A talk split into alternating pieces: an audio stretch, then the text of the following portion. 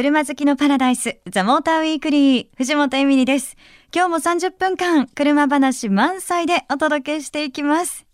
さあ、まずはメッセージからご紹介させていただきますね。えー、今日はですね、ラジオネーム、サキブルースさんいただいてます。ありがとうございます。え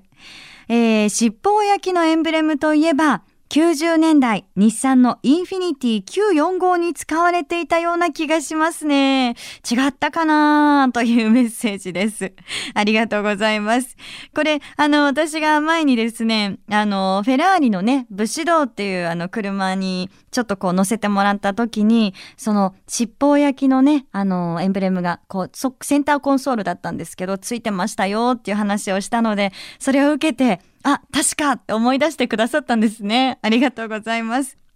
でも、なんかあの、エンブレムの話でさっきスタッフとも盛り上がってたんですけど、いろいろこう、いろんなカスタムというか、できるんですってね。あの、キラキラのこう、スワロフスキーのエンブレムがあったりとか、あとこう、マットブラック、艶消しのエンブレムにしてみたりとか、スマホをデコるような感覚で、いろんなこう、エンブレムがあると。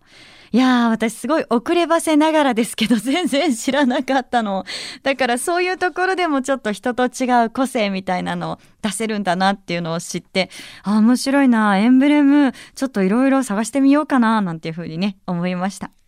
えー、ラジオネームサキブルースさん、メッセージありがとうございます。番組オリジナルステッカーをお届けしますので、受け取ってくださいね。さあ、皆さんからのメッセージ、まだまだお待ちしてます。メールアドレスは tm.fmyokohama.co.jp ザモーターの頭文字 tm.fmyokohama.co.jp です。たくさんのメッセージお待ちしています。FM 横浜ザモーターウィークリー藤本エミリがお届けしています。さて、先週のニコルオーナーズデイ2014のザ・モーターウィークリー公開録音。来てくださった皆さん、ありがとうございました。あのー、ね、ちょっとあの、雨はまあまあ大丈夫だったんですけど、寒かったんですよね。でも、ずっとその公開録音をね、している間、座って聞いてくださった方もたくさんいて、本当にありがたいなっていうふうに思ってます。で、メッセージもね、たくさんいただいてます。行きましたよ、メッセージ。嬉しいな。こちらは、え埼玉県の小田さん、ありがとうございます。え11月8日土曜日、公開録音。天候が悪い中、お疲れ様でした。いつも聞く側ばかりなどで、設定をしているスタッフの大変さを直に見させていただきました。エミリさん、スタッフの皆さんと会えてよかったです。というね、メッセージありがとうございます。あの、他にもですね、メッセージたくさんいただいています。あの、本当ね、来てくださった皆さん、そして関係者の皆さん、ありがとうございました。このニコルオーナーズデイ2014の公開収録の模様、来週お届けしますので、ぜひ聞いてくださいね。さて、ダイハツの新型軽自動車ウェイクの発表会に来ました。で、東京プリンスホテルのあの広いお広間を2つ使って行われてるんですけど、その広間も人でいっぱいになるぐらいたくさんの方がいらっしゃってます。で、実は私もこの車すっごく楽しみなんです。まあ、いろんな用途に使えるということで、これからじっくり見たいなと思ってるんですが、え軽最大の室内空間を持つというウェイク。えどんな車なのかえこの後楽しみにじっくりチェックしていきたいと思います藤本エミリがお送りしているザ・モーターウィークリーそうなんです。え先日私、ダイハツウェイクの発表会に行ってきたんですよね。いや、あのー、本当に気になってたんです。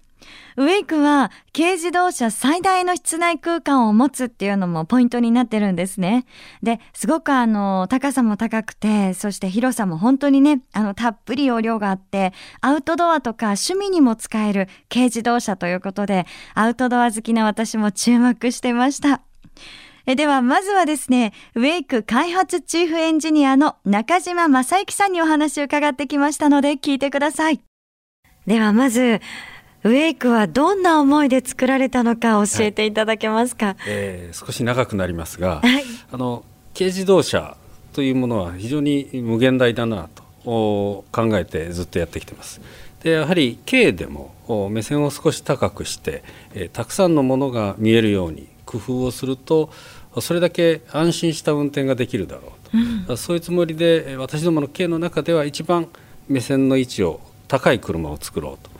で作ってみると。当然車の背も高くなるんですが室内の高さもその分だけしっかり高くできる。そうすると室内の使い方という見方をすればいろんな使い方ができるようになる、はい、その上で、えー、荷室という使い方をやろうとすると、まあ、K はほとんど荷室が小さいんですけどこの車はそこの部分にも着目をして荷室を大きく使えるだろうでそうすると荷室と室内と使い方がどんどんどんどん無限大になってくるよね。じゃあその作るという見方をする時にどんな使い方ができるのかというのをみんなで考えて。で考えた中が全部で45シーンというシーンを考えて開発をしてきました。でこの45のシーンでこれ全部突き詰めてやろうとすると大変なので、はい、えー、まずレジャーという使い方に着目をしました。でレジャーの中でも、えー、上位人口の多い上位から少なくとも6つはあその道のプロフェッショナルたちがこれしっかり使えるよというふうに言っていただける、まあ、そういう車にしていきたいなとでそういう意味で、えー、6つのレジャーを選んで、はい、そこのプロフェッショナルの方たちと、まあ、会話をしながらあここまでやってきたということになります。はい、長かったですが。いやでもあのレジャーで本格的に使えるようにということでそのプロの皆さんとの意見交換を交わして、はい、私も実際に先ほど見せていただいて、載せていただいたんですけど驚きがいっぱいありました。ありがとうございます。はい。そしてとにかく遊びに行きたくなりました、はい はい、あのそんな方、そんな風に感じる方も多いんじゃないかなと思いますが。はい、あのあのそういう方にぜひ乗っていただきたいなと。もうとにかく、まあ、驚いていただくというのがもう一番なので。やっぱり驚いた後に実際ステアリングを握って走ってみた時にもう一つ感動していただければ、うん、もう開発者としてはあ一番嬉しい褒め言葉になるなと思ってます。はい。ありがとうございますウェイク開発チーフエンジニア中島正幸さんお話を伺いました。あのお話の中にもねありましたけど、最初はその45のシーンっていうのをまず設定して、で、その中から6つの人気レジャーに絞って、その道のプロの方たちの意見を聞いて作り上げたんだという。あの、その6つのレジャーって何なんだろうって気になりますよね。ご紹介すると、まず釣り、そしてサイクリング、登山、キャンプ、サーフィン、で最後はスキーとスノーボード。この6つだそうです。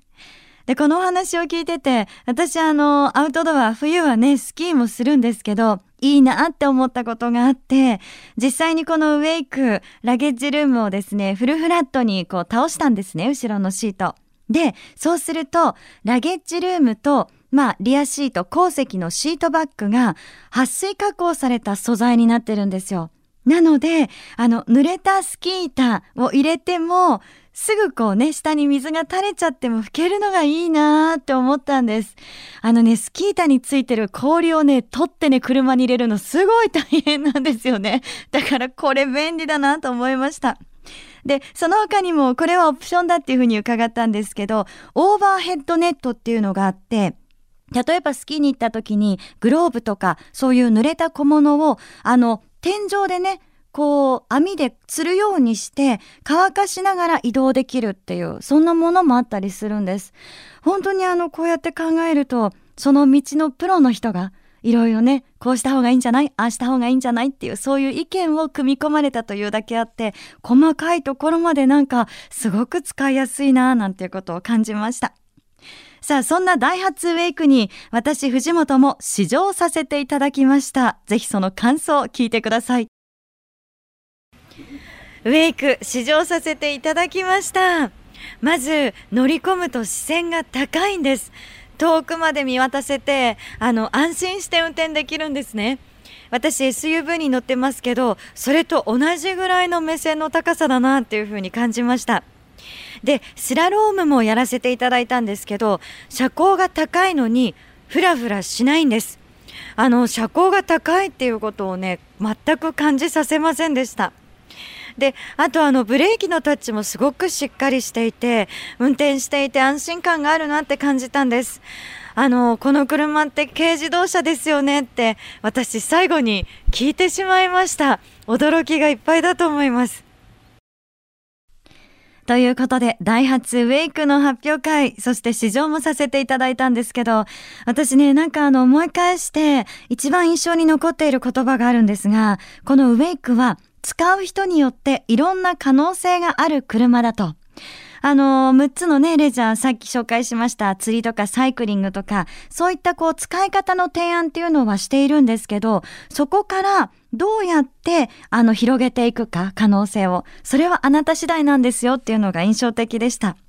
で、実はあの、そんなお話を伺ってる時に、私あの、すごく気になっているものがあって、このウェイクについている二段式にできるラゲッジボードっていうのがあったんですね。で、それを使うことによって、まあ荷物をこう2段階に分けて収納できるっていうものだったんですが、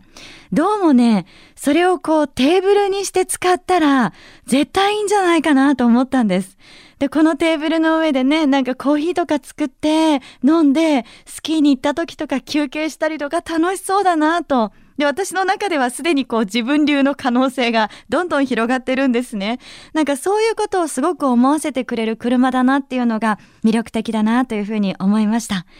またなんかこう遊びに行きたくなる車が増えて私は本当楽しみだなというふうに思います。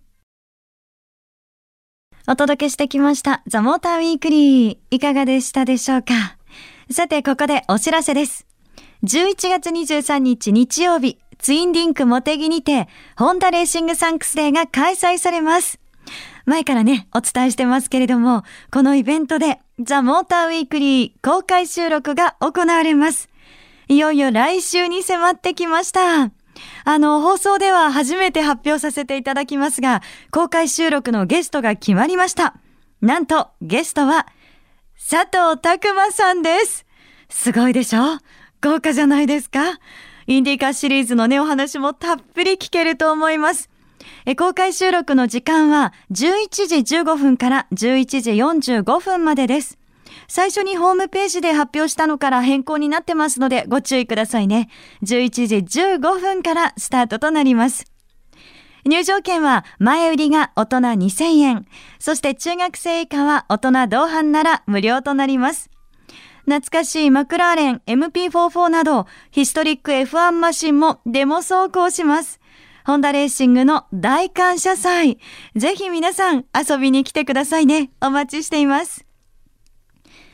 さて、藤本エミリがお送りしてきました、ザ・モーターウィークリー。翌週には今日の放送が番組サイト、ザ・モーター .jp にアップされます。ぜひチェックお願いします。そして LINE アットにザ・モーターウィークリーのアカウント始めてます。番組情報などを発信してますので、友達登録もよろしくお願いします。そして番組 Facebook。最近は私も直接書き込みをしてます。こちらもよかったらチェックしてみてくださいね。ザ・モーターウィークリーでは皆さんからのメッセージお待ちしてます。メールアドレスは tm.fmyokohama.co.jp ザモーターの頭文字 tm.fm 横浜 .co.jp です。番組の感想や愛車自慢、何でも結構です。メッセージを送ってくださいね。採用された方には番組オリジナルステッカーをプレゼントさせていただきます。それでは皆さん、良い週末ドライブを。ザ・モーターウィークリー。お相手は藤本エミリでした。また来週